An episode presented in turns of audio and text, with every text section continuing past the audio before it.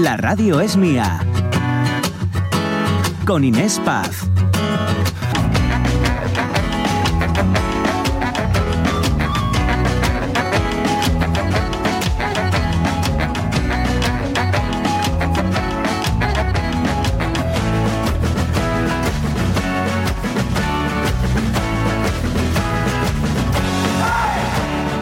¿Qué tal? Muy buenos días, 11 y 9 minutos y aquí en la radio es mía, que ya saben que es suya porque nos encanta escucharles.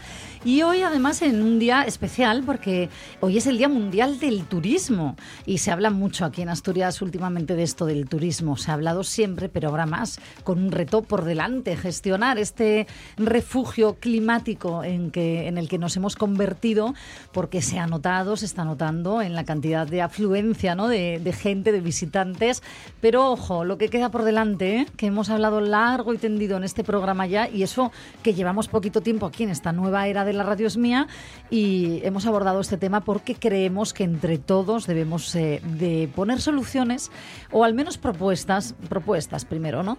Mm, para hacer de este paraíso que tenemos eh, algo sostenible a largo plazo. Que no muramos de éxito, vaya.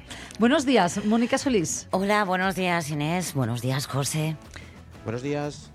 ¿Qué tal? Eh, bueno, pues nosotros estamos hoy con esto del turismo muy viajeros. Sí. Es decir, es el Día Mundial del Turismo y hoy justo, Sí. ¿cuántas veces hemos hablado de turismo, Mónica? Pues yo creo que nos llevamos un mes y ya es que nos gusta. Nos gusta, bueno, nos gusta sobre todo por el reto, por el reto que viene por delante, ¿eh? porque claro. lo estamos notando en toda Asturias, el- la afluencia, ¿no? Nos, Cada nos- vez nos- más. nos- nos escuchan seguramente las altas esferas y a lo mejor aquí, entre los opinantes, la gente con la que participamos en entrevistas y demás, incluso nosotras, damos alguna piscina para que todo sea, como tú dices, más sostenible y cuidemos lo que tenemos. Totalmente. Bueno, pues vamos a contracorriente, porque decía Venga. yo que hemos hablado muchas veces de turismo y hoy que es el Día Mundial del Turismo, no vamos a hablar de ello. Vamos a hablar de viajar, así, con, con la excusa. Sí. ¿Sí? Sí. ¿Viajamos un poquito?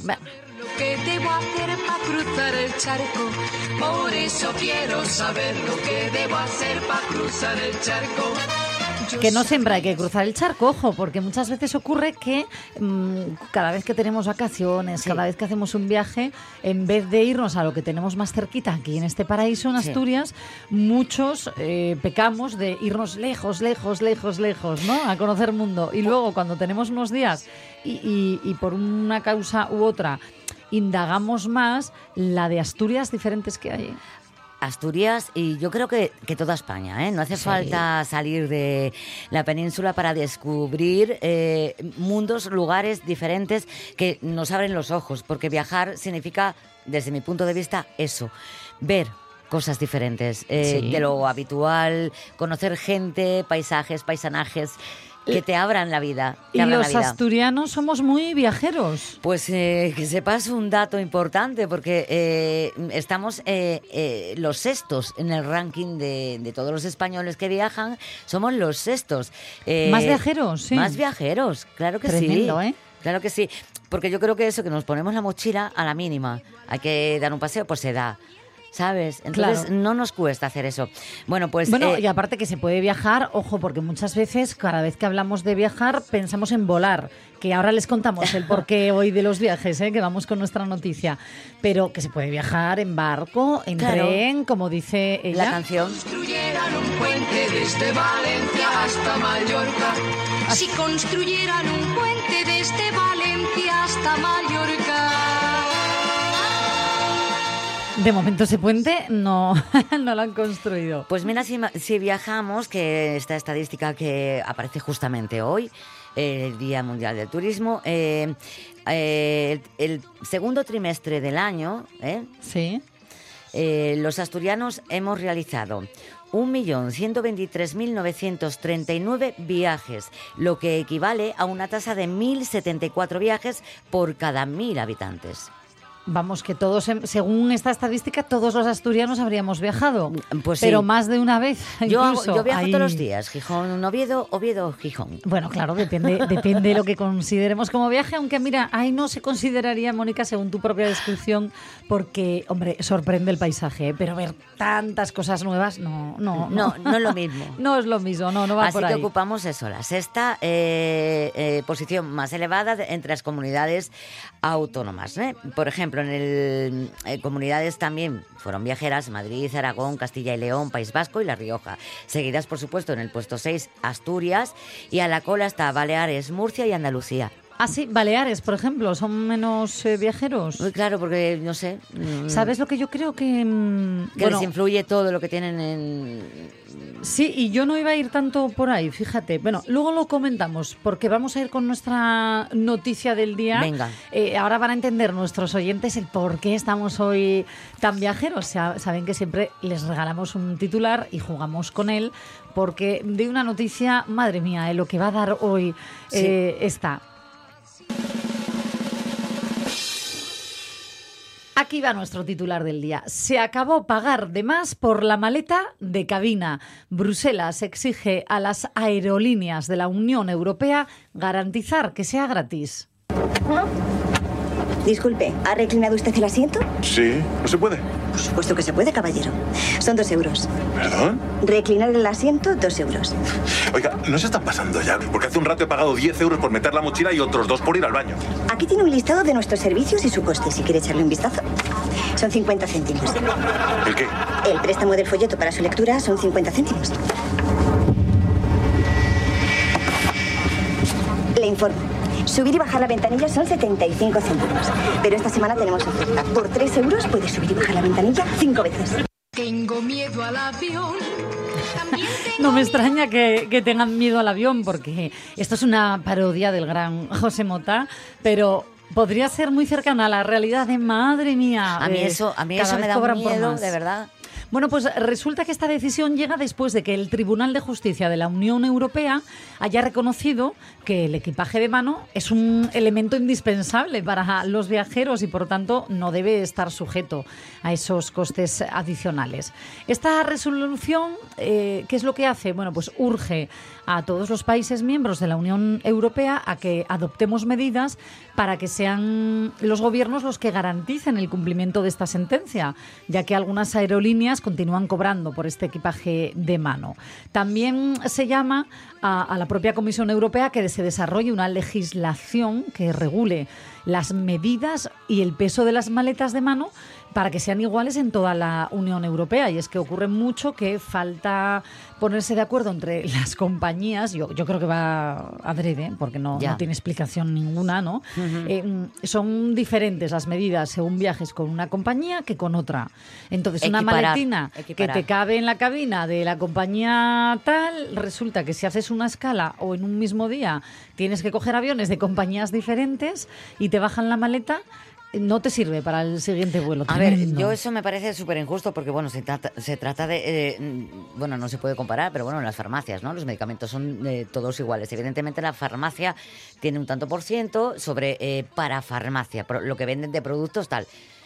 Pero en este caso, el tanto por ciento es, es muy diferente en muchas compañías y lo que está harto de decir, eh, o harta de decir eh, Bruselas, es que por la maleta de mano no se debe cobrar. Bueno, pues esta vez ya se ha puesto más en serio. eh, viene después de esa mm, Y si no- sentencia del Tribunal Europeo. Claro. Y ojo que también da tirón de orejas, porque no sé si os ha pasado alguna vez. Mira, se lo vamos a preguntar a nuestros opinantes y les doy también a ellos la, la información.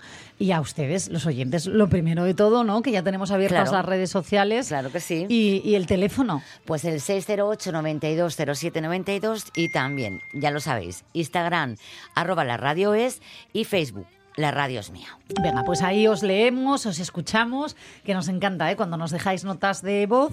Y por supuesto, también vamos con nuestros opinantes repartidos de Oriente a Occidente. Los opinantes. Para ello podemos hacerlo de diversas maneras. Podemos crear un diálogo entre crearlo con un amigo para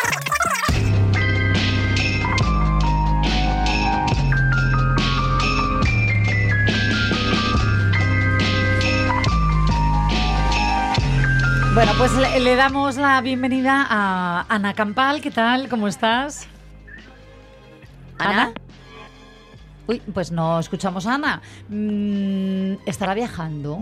¿Estará viajando? Bueno, pues vamos a saludar porque también está con nosotros, eh, ahora mientras eh, recuperamos la llamada con Ana, Rafa Testón, ¿qué tal? ¿Cómo estás? Oh, muy buenas, muy buenas, encantado de estar aquí. Gracias, gracias, presidente de la Asociación de Libreros de Asturias y propietario de, de La Buena Letra, esta librería maravillosa de, de Gijón. Oye, Rafa, em, vo- voy a señalar otra cosa porque quiero comentarla también contigo y es que te- se, le, se le da también tirón de orejas aquí a las compañías porque es muy habitual en las de bajo coste que estamos eh, comprando un avión y claro, de repente tú dices, uy, qué barato me va a salir este viaje, ¿no? Y van ocultando esos suplementos eh, del Sí. equipaje en cabina casi casi hasta el final del proceso de compra. Bueno, pues también se les da el toque en esta sentencia. Sí, el- te van ocultando cosas, ¿no? El equipaje en cabina, después el elegir tu asiento, que también tienes que pagar un suplemento, y va sumando, va sumando, y casi siempre reservamos ahí a través, a través de la página web de la propia compañía, y cuando nos damos cuenta, cuando está todo sumado, eh, resulta que ya, que ya no es tan bajo coste. Bueno, yo creo, yo creo que esto a mí me recuerda un poco, eh, salvando por supuesto todas las distancias del mundo, esa, eh, porque ellas están aplicando, las compañías estaban aplicando algo que a todas luces, y además Bruselas se lo estaba recordando, que era, que era ilegal. Lo que pasa es que jugaba con que tú, ¿qué ibas a hacer? Eh, un- en, una- Claro. en un viaje en avión estás muy expuesto. Yo siempre digo que es como visitar al dentista, te sientes como muy indefenso. Sí. en, un, en un aeropuerto estás ahí, siempre te sientes muy pequeñito, siempre piensas que vas a hacer algo mal, que, que todo está mal. Y claro, te estaban diciendo, el equipaje de mano, nadie te puede cobrar por el equipaje de mano, pero ponte Sí. tú allí a reclamar. Y te decían, bueno, si pones la reclamación ganas, pero como vas a... Os voy a No, contar o, una o pier- anécdota. o ¿eh? pierdes el avión, o pierdes el Eh, avión. Es que ahí voy. es, Os voy a contar una claro. anécdota buenísima porque al final eh, en las redes sociales eh, hemos colgado una pregunta que aquí a los oyentes eh, me gustaría compartirla, ¿no? Y es si bajo el pretexto siempre de la seguridad se aprovechan, ¿no? Las compañías aéreas para cobrarnos extras y cuál ha sido la situación más surrealista que hayan vivido en un aeropuerto. Que recuerden que tienen las redes sociales abiertas y el teléfono. Bueno, pues justo con lo que dice Rafa, yo voy a compartir la mía porque en uno de los viajes a Ibiza a ver a mi hermana que vive allí, cuando estaba de vuelta eh, para, mm, bueno, para Madrid en este caso, ¿no? Em, una de las compañías de bajo coste, pues eso, estaba mm, cobrando las maletas de mano al, al embarcar a quienes no hubieran eh, pagado ¿no? el suplemento. Sí. Y un hombre eh, se negó, dijo que no, que no, que él no iba a pagar. No, no recuerdo si eran 32 euros, puede ser, 35. Y, y él se negó y empezaron una discusión tan ardua que llegó hasta el punto que el hombre abrió su maletilla de mano, cogió, no me acuerdo qué cogió, tre- tres, cuatro cosas Y la dejó. no, no, claro. Y dijo que dejaba ahí la maleta, que él no iba a pagar y que cogía el avión. Bueno, no sabéis, en ese momento eh, las azafatas de vuelo no sabían dónde meterse, que no, que no, que no. Yo creo que no se habían visto en una situación similar, que eso era ilegal, que no podía abandonar una maleta en el aeropuerto, porque ya sabéis que con esto de la seguridad, Claro. un bulto sospechoso en cualquier mm, estación ¿no? de transporte, ¿cuántas veces no, no se ha paralizado, no se ha cerrado una estación de, de metro, de Claro. avión? Mm. Bueno, pues no sabéis la que se montó y no puedo contaros el final porque me llamaron a embarcar el mío y me fui. Lo que yo, por ejemplo, sí, Sí. que sí que muchas veces eh, eh, me siento un poco Tom Hanks en la película. de la terminal. Sí, sí. de la terminal. Sí, Le digo yo, yo me, me- me- voy a acabar quedándome aquí. Me da miedo. Bueno, di, di- di tú que el nuestro no, no me da miedo, nuestro ¿no? no. El nuestro no. Pero que sí que te da cosa, ves el de Sí. Madrid, ves el de el de Barcelona y. Y dices tú, bueno, si me quedo aquí Sí. a dormir, bueno, pues nada, ya tengo pistas de cómo se arregló Tom. Y digo yo, bueno, lo llamo o algo. Digo yo, Tom, ¿cómo hiciste entonces? Rafa, cuéntanos creo tu experiencia.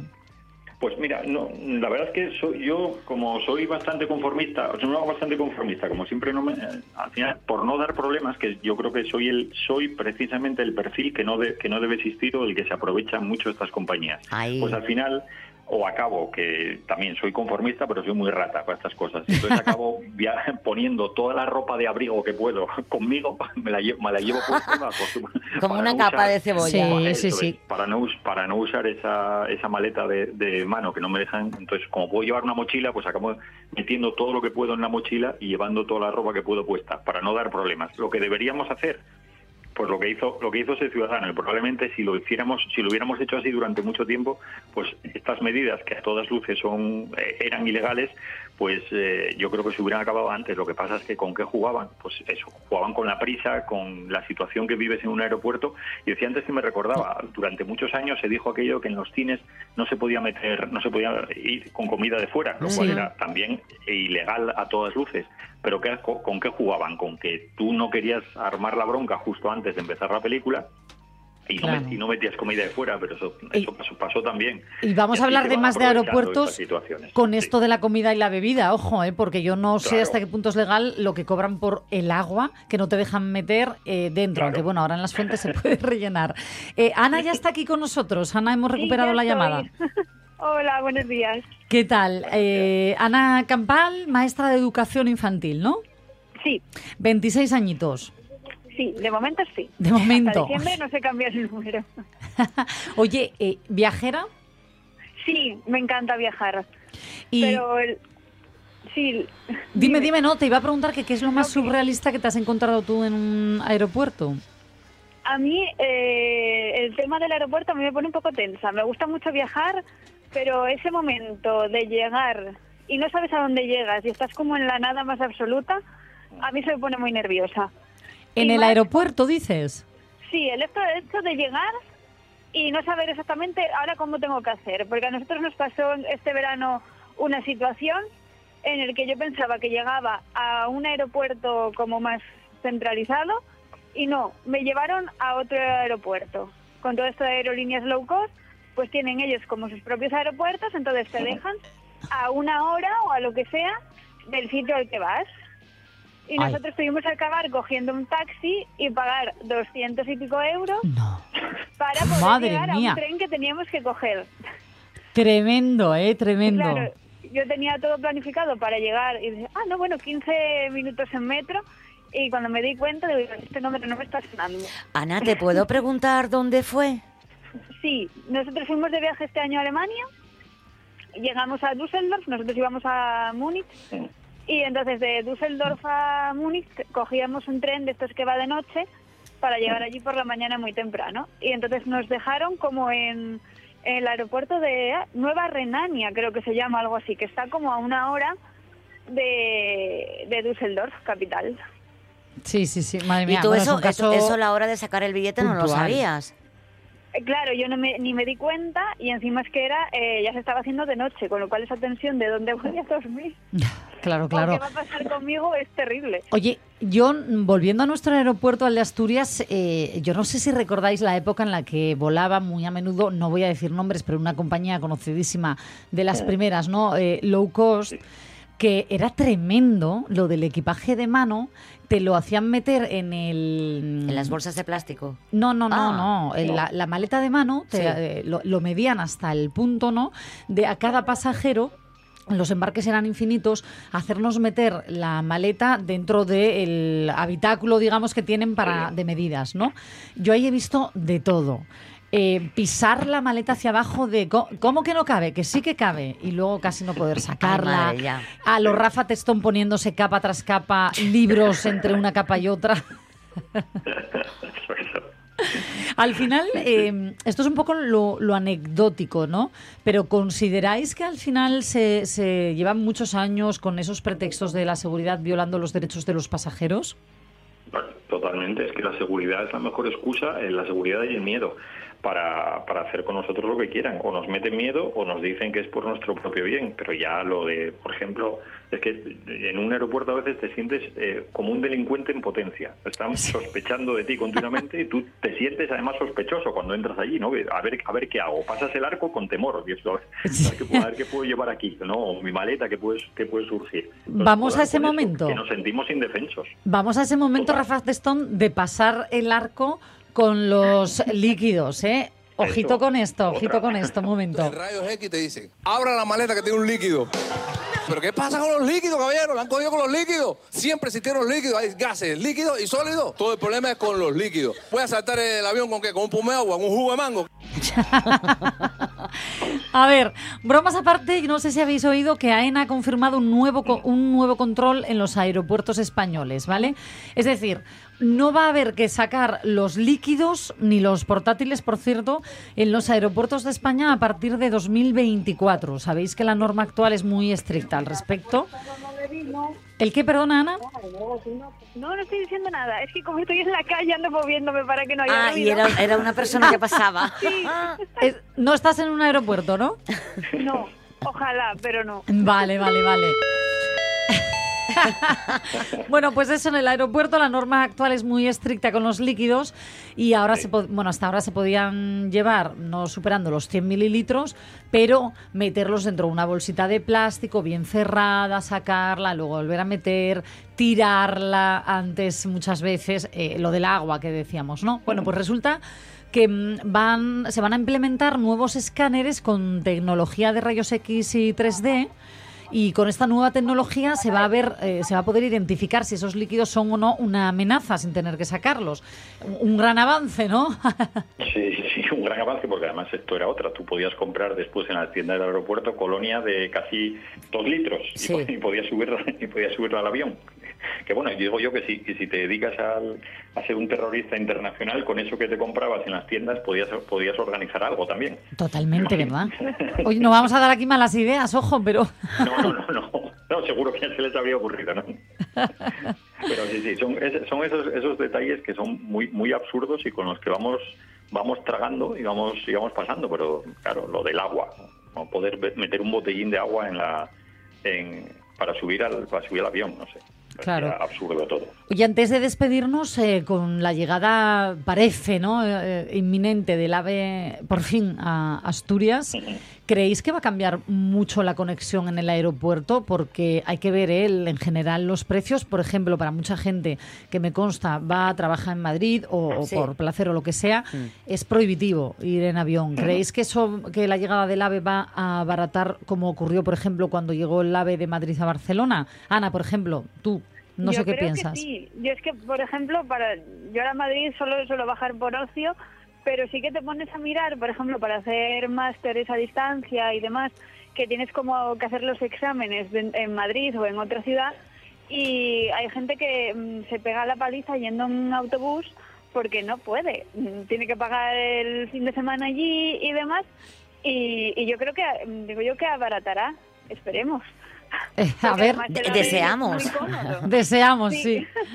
Rafa, ¿tú qué crees? Sí, yo creo que no, es que no les queda otra, porque ya, ya ahora mismo, si uno se pone a hacer ya no solamente números en cuanto al dinero, sino números en cuanto al tiempo, tú pones el vuelo es muy rápido, pero entre que tienes que estar una hora antes en el aeropuerto, que llegas a Barajas, de- y si te pones ya en un, en un tren que te lleve de centro de ciudad a centro de ciudad, el tiempo que ahorras ya va a ser mucho mayor y después el dinero no, no le va a quedar otra que a las compañías aéreas pues inventarse algo. Lo que pasa es que también se inventarán cosas. Lo que espero es que, claro, que, que no sea al revés, o sea, que no, que no jueguen después con el ave y lo que suba sea el tren. Ya, lo que esperas es poder llevar No. un abrigo y basta. ¿A que sí? Eso, suficiente. En fin, bueno, que tengáis eh, buen día, Ana y Rafa. Gracias por vuestras opiniones. Igualmente. vosotros, buen día. Un abrazo, Un gracias. Un besazo. abrazo.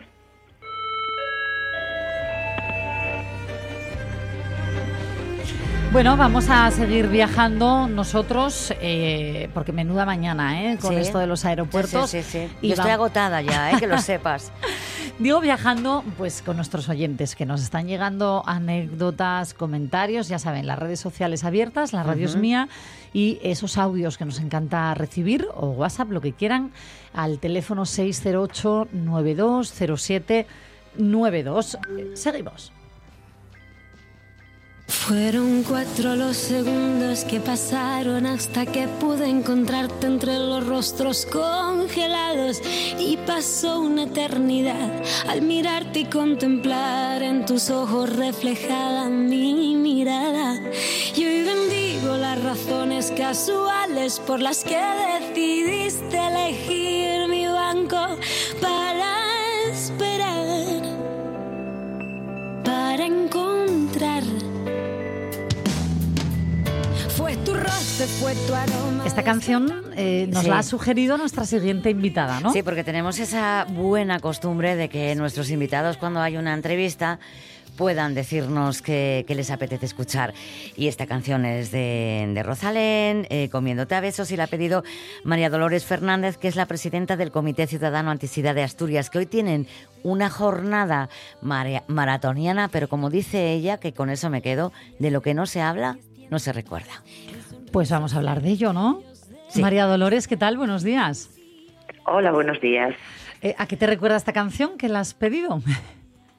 Bueno, pues esta canción me trae muchos recuerdos porque la primera vez que la escuchamos fue como uf, una representación de lo que sentíamos, ¿no? De que alguien por fin había escrito una canción eh, que reflejaba lo que las personas con VIH eh, sentían a la hora de, iniciar una relación con, con una persona, de tener que comunicar eh, el diagnóstico, de esos miedos al rechazo, eh, a que la persona huya, a que no siga contigo. Entonces, mm, para mí es un referente de una canción que además de que es bonita y que el artista nos encanta porque hace letras siempre muy comprometidas con muchas causas, en esta nos dio en el corazoncito. Pues vamos a escucharla un poquito. que quiero seguir comiéndote a besos y tú que no ves que quiero seguir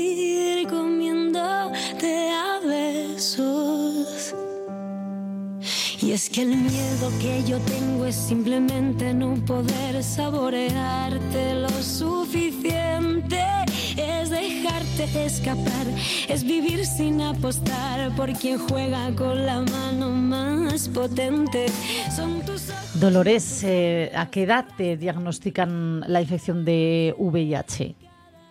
Pues tenía 25 años en el, en el año 90 cuando me llegó el, el diagnóstico de VIH. ¿Y cómo ha cambiado la sociedad entonces y ahora frente al VIH, la- el estigma, ¿no? Sobre todo. Bueno, hemos evolucionado. Afortunadamente no es lo mismo eh, hablar de VIH ahora que en los años 90.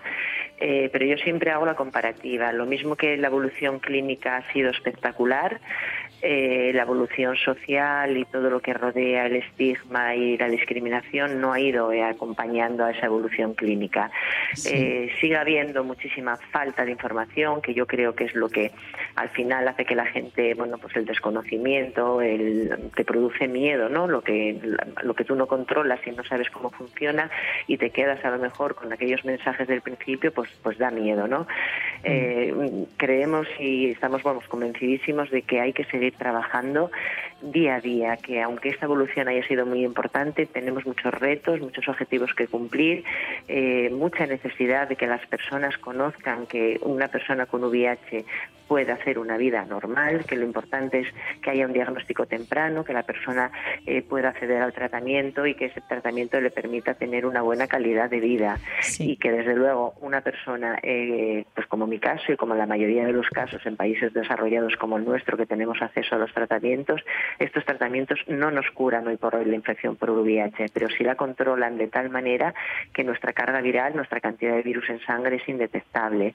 Indetectable es igual intransmisible. Esto es, eh, hay cien- o sea, hay estudios científicos que lo que, que lo corroboran y, y- y los médicos ya por fin lo verbalizan a, a los pacientes. Oye- Indetectable es igual intransmisible. Esto es súper importante y lo llevo a colación de la canción que pedías, ¿no? En la que escuchábamos a Rosalén decir eso de quiero poder besar.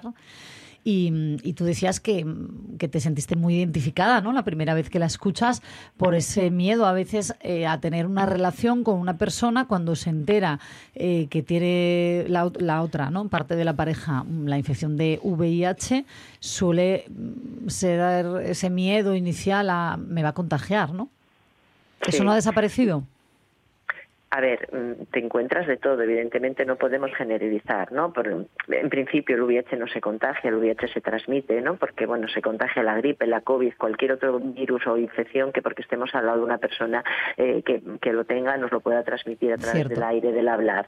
El VIH se transmite porque necesita unos fluidos, necesita una puerta de entrada. Y creo que además es muy importante el lenguaje por todo el estigma que lleva arrastrando la infección por VIH y las personas con VIH. Y creo que si hablamos correctamente nos va a servir para que la, la- la- la sociedad vaya entendiendo también eh, estos conceptos. Claro. Eh, es importante eso que la que la que las personas entiendan que no supone ningún riesgo convivir con una persona con VIH, que nosotros tenemos muchísimas personas en la asociación, muchas mujeres que, que durante mucho tiempo se han planteado el no tener una relación de pareja simplemente por ese miedo a tener que comunicarlo, por ese miedo a esa respuesta de esa persona cuando yo comunique que tengo VIH.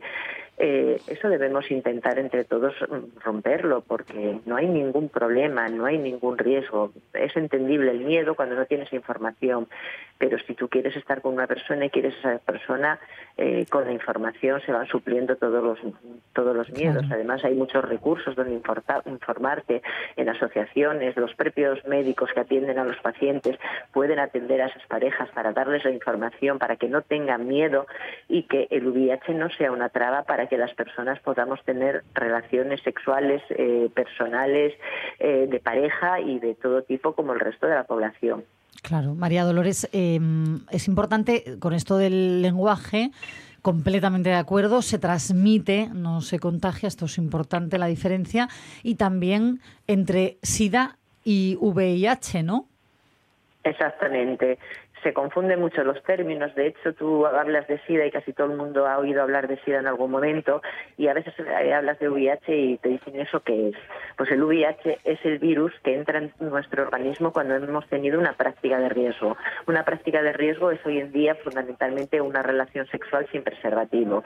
Eh, en el momento que tenemos una práctica de riesgo en la que nos hemos infectado, en la que el virus ha entrado en nuestro organismo, estamos hablando de que la persona tiene VIH.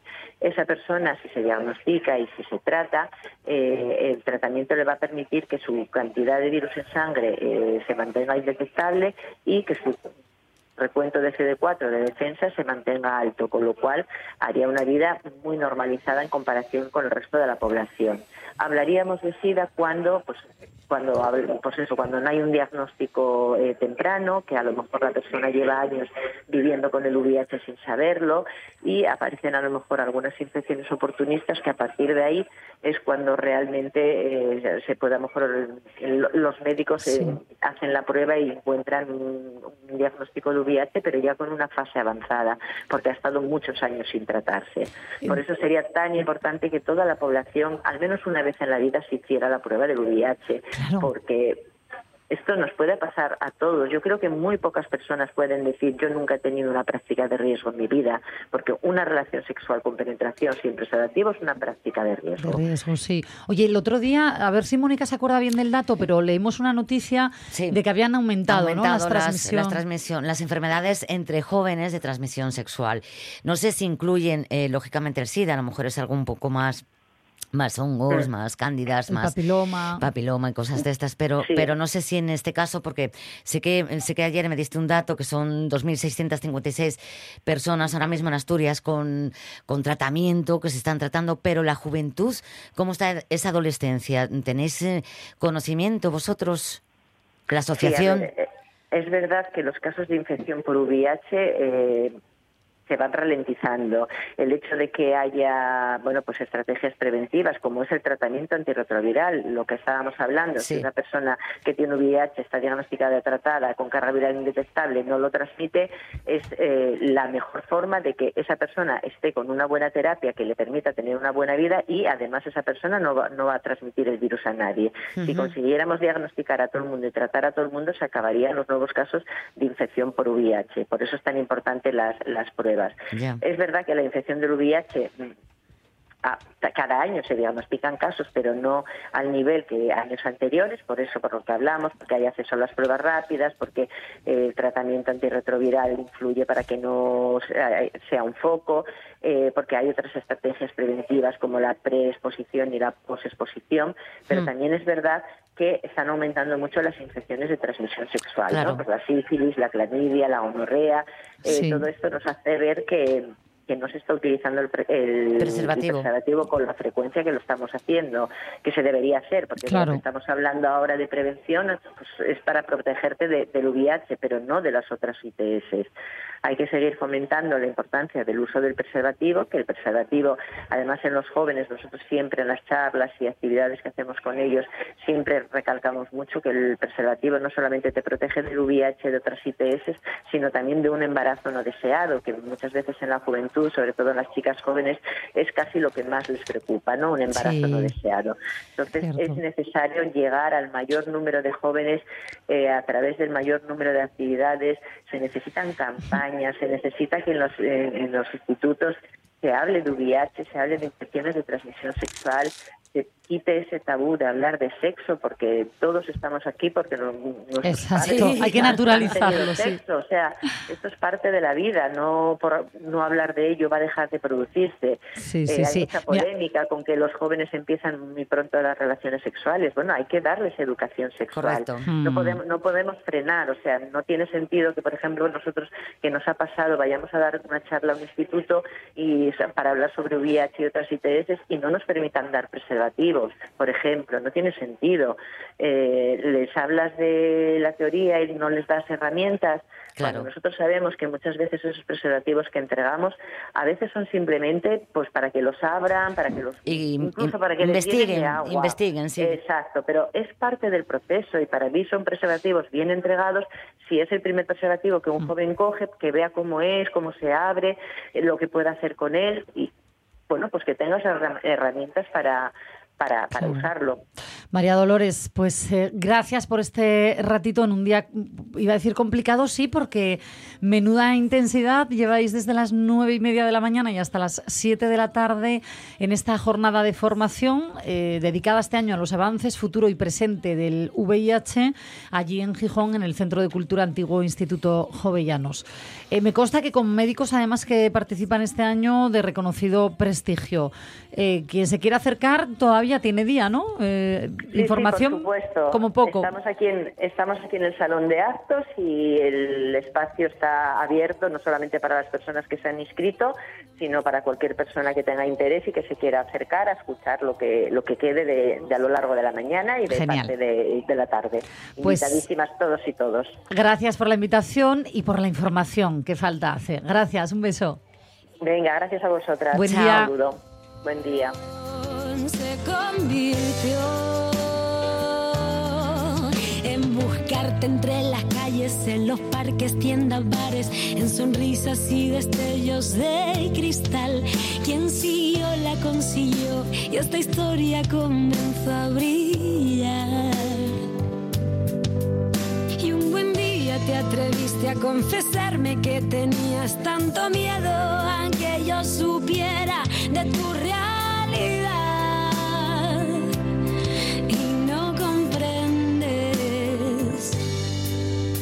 Que no es tu signo positivo el que invierte en conflictivo las cosas del querer.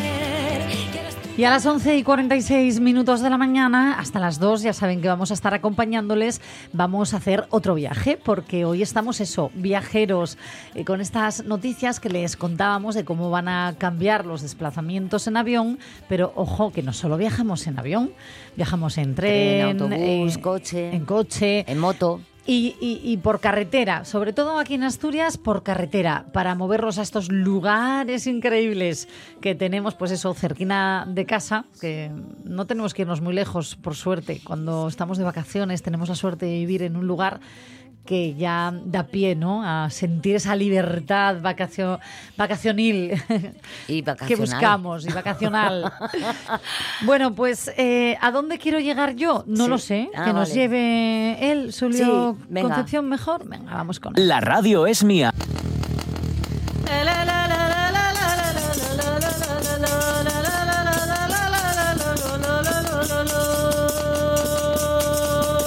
Julio, ¿qué tal? Buenos días.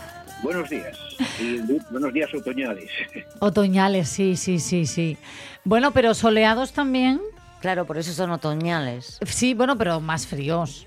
El Yo- otoño por la mañana a primera hora ya se nota, ¿eh? Claro, Hacía falta también un poco de agua para el paisaje que, Sí. bueno, que está... Está muy poco- amarillo, sí.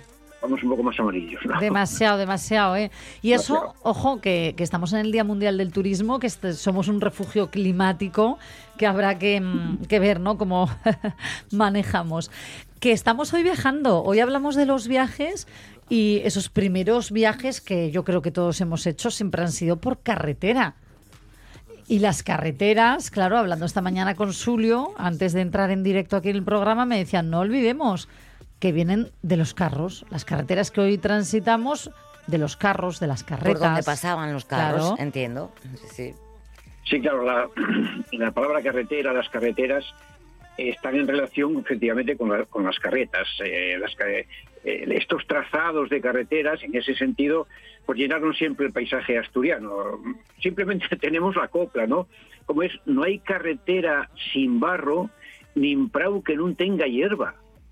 Claro. No hay, no hay Sí. carretera sin barro, es decir, eh, bus- buscando el, el sentido auténtico de la palabra carretera, que ya aparece sobre el siglo XII, aparece la palabra carretera, nunca referida a los coches, por supuesto. Esto, vamos, es más que importante, puesto que hoy pues eh, nos encontramos con cantidad de circunstancias. Yo ya me encontré también con que el GPS te mete en, una, en un espacio. A mí me metió en un rebaño de ovejas, en, en la sierra de Cazorla, en un rebaño de ovejas, siguiendo al, al- al GPS. Y es que confunden lo que era la carretera de las carretas con la carretera de los coches.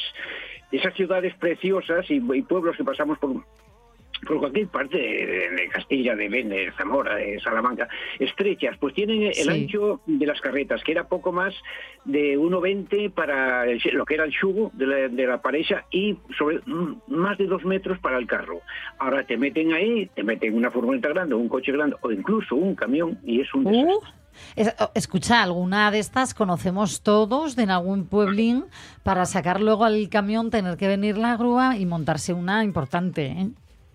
Por lo tanto, eh, la- las carreteras en el origen eh, tenemos cantidad de topónimos, por ejemplo. Carreña, por ejemplo. Carreña era el lugar del paso de las carreñas, tantas carreñas asturianas que son los carros pequeños, unas veces con ruedas y otras veces eh, sin ruedas. Pero tenemos eh, cantidad de topónimos que nos hablan del el uso intenso del- de los caminos jovellanos cuando trazó la carretera a, a Castilla, que dice él, eh, la trazaba en ese sentido.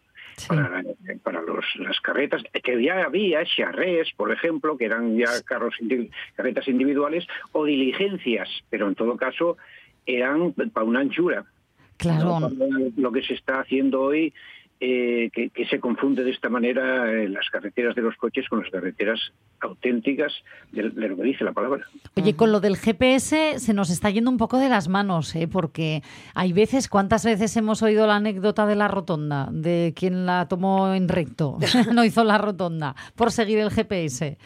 Eh, al final, antiguamente iban mucho mejor ubicados ¿eh? que nosotros sin GPS.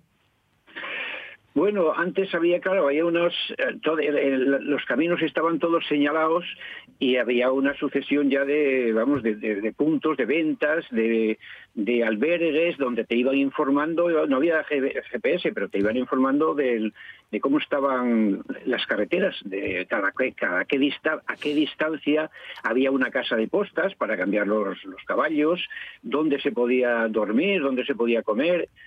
Eh, según el tiempo, es famosa, claro, la carretera de, de Pajares con esos grabados que hay del siglo de XVIII y XIX, las- la- los peligros que había para subir y bajar. Eh, Jovellanos mismo muchas veces decía que no podía ir en, el, en la charré, en el carro, que tenía que ir a caballo. Sí. Más cómodo, a lo mejor. Por lo tanto, ellos estaban informados. Incluso hay un sistema muy, muy guapo, además, de esquilones. Los, los, eh, los mulos, las, las recuas llevaban todos sus esquilones con sonidos distintos, primero para avisarse y segundo para anunciarlos, porque en, lo- en los pueblos por el sonido sabían quién venía, qué tipo de carretas venía, si eran, si eran madereros, si eran eh, vendedores, si eran de viajeros, por el sonido de las carretas. de ¿Y, y- los- y por qué sonaban diferentes, sabes, Julio? ¿Por Pues el material, por la medida, por...? Hombre, claro, eso ahí están los, los ferreros, que eran verdaderos artistas. Es por el temple. según el temple, al meterlo muy caliente en el agua tanto tiempo, da un temple distinto al, al, al- fierro. Sí. Del cencerro, de la cam- del campanillo, y luego, claro, la, eh, digamos el material. Había un material más sólido, más tirando a cobre, más tirando a acero, por lo tanto, entre el material y el temple que daba el, el ferrero, el sabio ferrero, que era, uno, vamos, era un artista en, en los sonidos, salen los sonidos distintos de cada, de cada campanillo, de cada cencerro, de cada esquila. Sí, claro, claro. Que, bueno, eh, me encanta porque todo eso se ha perdido. Yo creo que el oído lo tenemos súper atrofiado a día de hoy, ¿no? Yo creo que son los auriculares, los, eh, la música tan alta, eh, los ruidos de las fábricas. ¿A El que sí? GPS. Sí, sí, sí, todo. Bueno, pero también hay, hay, hay un poco abierto, eh, enseñar un poco y tener en cuenta la educación del, del, del oído, del sonido. Te vas por una calle, por ejemplo, o te vas por el monte Igualdad y vas, eh, hay, hay sonidos que no percibimos, sonidos Mm. de los pájaros, sonidos del viento, sonidos de las aguas, sonidos de ciertos bichos, las culebras mismo. Ay, calla, calla, no quiero encontrarme Sí, yo sí, con... pero es que anuncian con sus sonidos, con sus... eh, eh, yo, yo me tengo encontrado con, con culebras en el monte y silban, por ejemplo, o tienen, mueven la cola y producen un, un, un sonido. Por lo tanto, había que escuchar el paisaje también para que, a veces hay verdaderos problemas. El olor, eh, las culebras mismo describe, de- despegan, echan un olor, parece ser, para ahuyentarte. ¿Quiénes las, las... ¿Las El olor, el olor fétido es un olor culibrizo, se llama olor culibrizo. Es decir, cuando huele a culebra, vete con, con cuidado porque igual está tomando el sol y si, si te avisa, eh, des- eh, parece ser que echa una sustancia para que huela mal y, y marches, no la pises. Bueno, mira, mira, es que la naturaleza siempre lo decimos, es muy sabia y nosotros hemos empezado ya desde hace muchos años a vivir un poco de espaldas a ella, ¿no?